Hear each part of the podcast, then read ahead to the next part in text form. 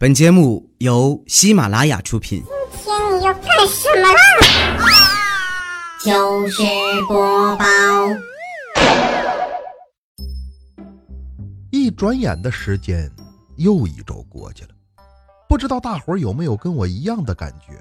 这个礼拜大概是星期一、星期二、星期三、星期四、星期五、周六周日。啊哈哈哈哈！嗨，各位朋友，大家好，这里是每个月的前两个礼拜三，由我为大伙儿带来的糗事播报，我是主播杨派。可能有人要问啊，为什么刚才那个星期四那么长啊？那这不是吗？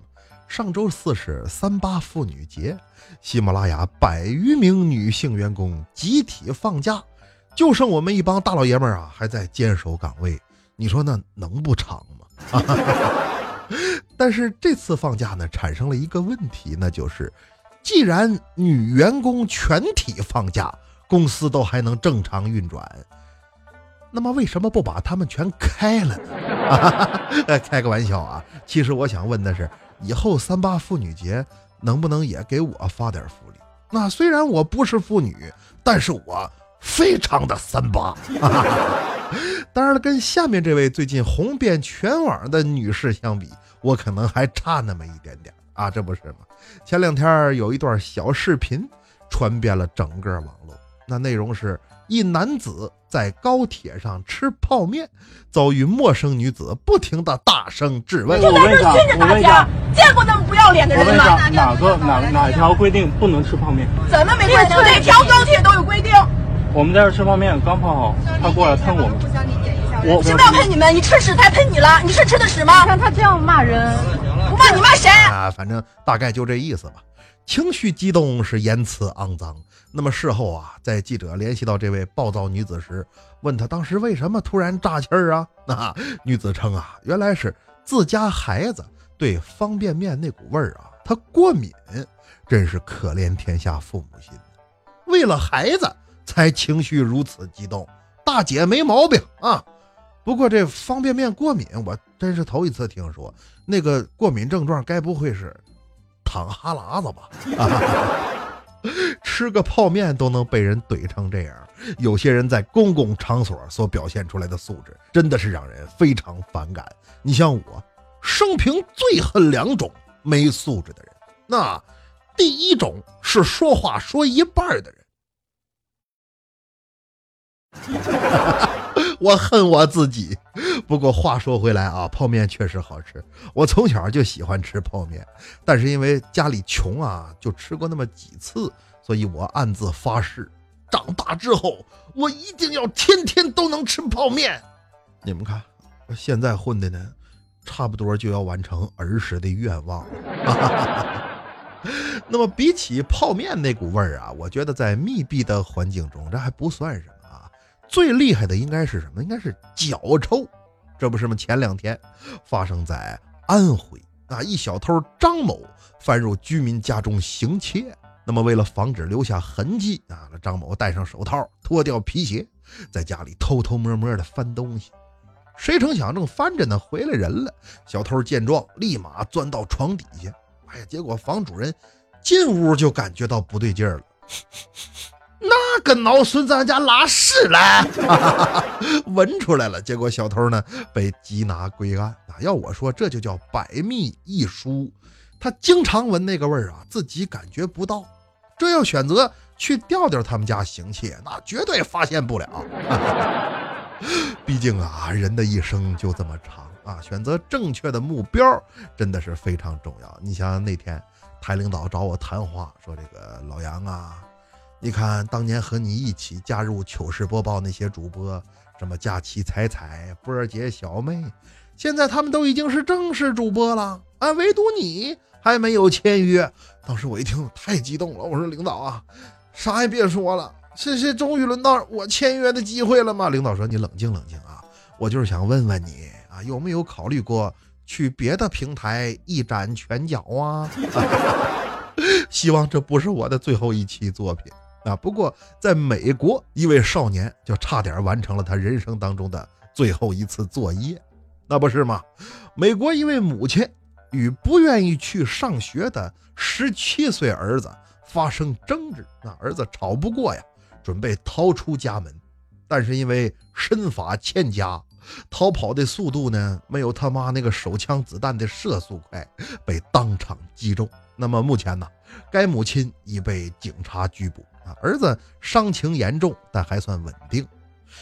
其实我更关心的是情绪是否稳定啊？不就上个学吗？咋还拿枪打呀？这下好了，你妈再也不用担心你的学习，哪里不会崩哪里，so easy。其实啊，父母对孩子严厉点也是为你好。你仔细想啊，我们这代人小时候，父母会因为我们逃课打游戏而打骂我们啊。但是等我们这一代做了父母呢，看见孩子打游戏，肯定也会这样骂孩子。我说你这什么垃圾走位呀？会不会玩？送送送！那怎么就这么笨？你快滚开，让我来！在这样环境下长大的孩子，何愁不被市场淘汰呀？不过话也难说，正所谓天无绝人之路。各位大姑娘、小媳妇们啊，你们听说过这世界上有一种职业是陪人逛街吗？哎，太原，太原有一位小姐姐，就是一名职业挑款师。顾名思义啊，就是帮顾客挑衣服。那收费有一百五十元一小时。和三百五十元一小时这两种，那陪你选到适合自己的时装款式。那什么，你们去吧啊，我就不凑热闹了啊，因为我穿衣服通常一套都花不了三百五，雇个人我犯不上啊。但是说实在的啊，这份工作我认为啊，会给那些只懂逛街花钱的年轻女孩一种错觉，让他们妄想。以此为生，醒醒吧，大妹子，天亮了。挑款式真能研究啊！那啥，有人需要陪测试吗？五十块钱一次，提供陪排队、陪唠嗑、陪递手纸、陪广播等服务。预订热线：一四八四二五零。鼓励大家勇敢尝试啊！这凭本事吃饭无可厚非，但如果要是免费陪逛，奉劝大家不要相信啊，那八成啊都是商场的托呀。其实各位朋友或多或少都会对自己的工作有所不满，那有的觉得累，有的呢是觉得赚钱少，这都很正常，是一种没见过世面的表现。那说见过世面的啥样啊？哎，你像最近数千名加拿大医生向政府提出抗议原因是。挣钱太多了，抗议抗议！发这么多钱还让不让人活？是的，你没有听错啊！这些医生们呢签署了一项请愿，表示他们拒绝政府提出的涨工资决定啊。相反，加拿大的大夫们认为这部分钱呢应该被重新分配，用于资助更多的护士和医疗保健行业的专业人员，让病人拥有更能负担得起的医疗保健。怎么样，各位？涨工资还抗议，这是一种什么样的精神？这是国际主义精神，这是共产主义精神。他们是一群高尚的人，纯粹的人，一群脱离了低级趣味的人。果然是白求恩的故乡啊！向加拿大大夫致敬。你看，同样是医者仁心呐，这印度医生就有点过分了。怎么呢？前两天，印度北方某一家大型国立医院里，啊，一名患者呢，因为交通事故做了截肢手术。那么术后啊，大夫竟然把他截下来的腿枕在了患者头上，当做枕头来使用。医生说了，用截肢做枕头啊，主要是因为枕头不够用了。真的，各位朋友，你永远想象不到。印度人民能虎到什么程度？拿截肢当枕头，你就不怕病人麻药劲儿过了一睁眼再吓抽抽了？就算枕头不够用，那也不能使这玩意儿垫着呀。怎着？饭不够吃了，是不是还能啃两口？吃人了？你是妖精啊你？那么有的地方是人不像话啊，有的地方是动物不像话。你像哪天未来去逛花鸟鱼市场，啊，看见一间鸟店，里边呢正在拍卖一只鹦鹉。他一看这鹦鹉漂亮啊，一眼就相中了。哎，今天我志在必得，起拍价五百元。于是未来报价一千。再听旁边有人喊两千，未来不服啊！我这么大主播，你敢跟我抢？哼，五千！哎，这拍卖会就抬上价了。敢等到最后，叫到五万块钱，这只鸟才算成交。未来高兴啊！你看我这一掷千金只为鸟。哎，对了，这鹦鹉会不会说话呀？它要不会说话，我这五万块钱可有点花多了。哎，老板呐！你这鹦鹉会说话吧？这时候还没等老板开口呢，鹦鹉打岔：“我不会说话，我不会说话。刚才是谁跟你抬的价？果然是一家鸟店。不过没关系啊，未来人有钱啊，就爱玩鸟，而且人家这个爱好还能挣钱。怎么的？他斗鸟啊，跟人家赌博，一场好几十万、上百万，怎么玩？看着都吓人。”拿钱不当钱呢，你像他花五万块钱买鹦鹉，你以为就图好看呢？这鹦鹉战斗力可以，堪称骁勇善战，难逢敌手。找个喜鹊跟他放一块儿，第二天一看，喜鹊根毛全无，哎，就这么厉害。你找个杜鹃跟他放一块儿，第二天一看，杜鹃根毛全无，哎，就这么能打。但是那天。遇见个劲敌啊！来人说：“未来啊，来我弄个老鹰跟你这鹦鹉打一场啊！我要赢了，你给我十万；那你要赢了，我给你一百万。”未来说：“行啊！”啊，俩人把老鹰和鹦鹉放一块儿。次日再看，这老鹰死了，哎，但是鹦鹉根毛全无。未来说：“你怎么样啊？啊，有没有受伤？我看你这毛。”鹦鹉说：“嗨，别提了，刚才那鸟挺尿性啊。”不光膀子，差点没整过他。这是未来的爱好啊，喜欢逗鸟。那调调呢？他没什么爱好，就爱喝酒。但是岁数大了，这已婚男人酒后回家呀，就不太好交代。哎，可以说是一门技术活。你像回家，媳妇问你喝酒了吗？你说没喝，撒谎，这肯定打仗啊。你说喝了，嘿，长能耐了，还敢喝酒，还是打架。但是调调没事啊，人家有自己的办法。他每次半夜喝多回家晚了啊，一进屋还没等媳妇发火，就直接哭着就喊：“媳妇啊，你跟着我这么多年，我让你受苦了呀，都怪我没出息，没能给你和孩子创造好的条件呐，我于心有愧。”然后两口子抱头痛哭，这叫啥？这叫。先发制人，服啊！豆豆还有一个爱好，就是喜欢玩彩票，经常弄个双色球、刮刮乐啥的。哎，逮着机会就买。你像那次他等公交车的时候，发现身上呢就一百块钱整钱儿那怎么办呢？投币要零钱呢。哎，发现站台旁边有个彩票站，那没事都买，这有机会更得买呀。进去买了五块钱的。刮刮乐，本意是换点零钱，没想到啊，居然中了五十块！哇，看着手里这一百四十八元，调调当时就疯了。看来今天我是有偏财，来呀，咱们刮起来吧！五分钟之后，好心的彩票站老板给了调调两块钱车钱，小伙子拿着吧，一会儿投币呀用得上。他媳妇儿因为这个也老跟他闹。你像那天调调说：“媳妇儿，如果我真的中了彩票，你会怎么办？”他媳妇儿说：“那我就把彩票抢走，然后立刻收拾东西离开你这个酗酒又嗜赌的蠢货。”听完这句话，调调又打兜里掏出了一张彩票来给你，这张中了五块，再见吧啊，再见，来不及握手啊。那么段子说来没个完，咱们抓紧时间念留言。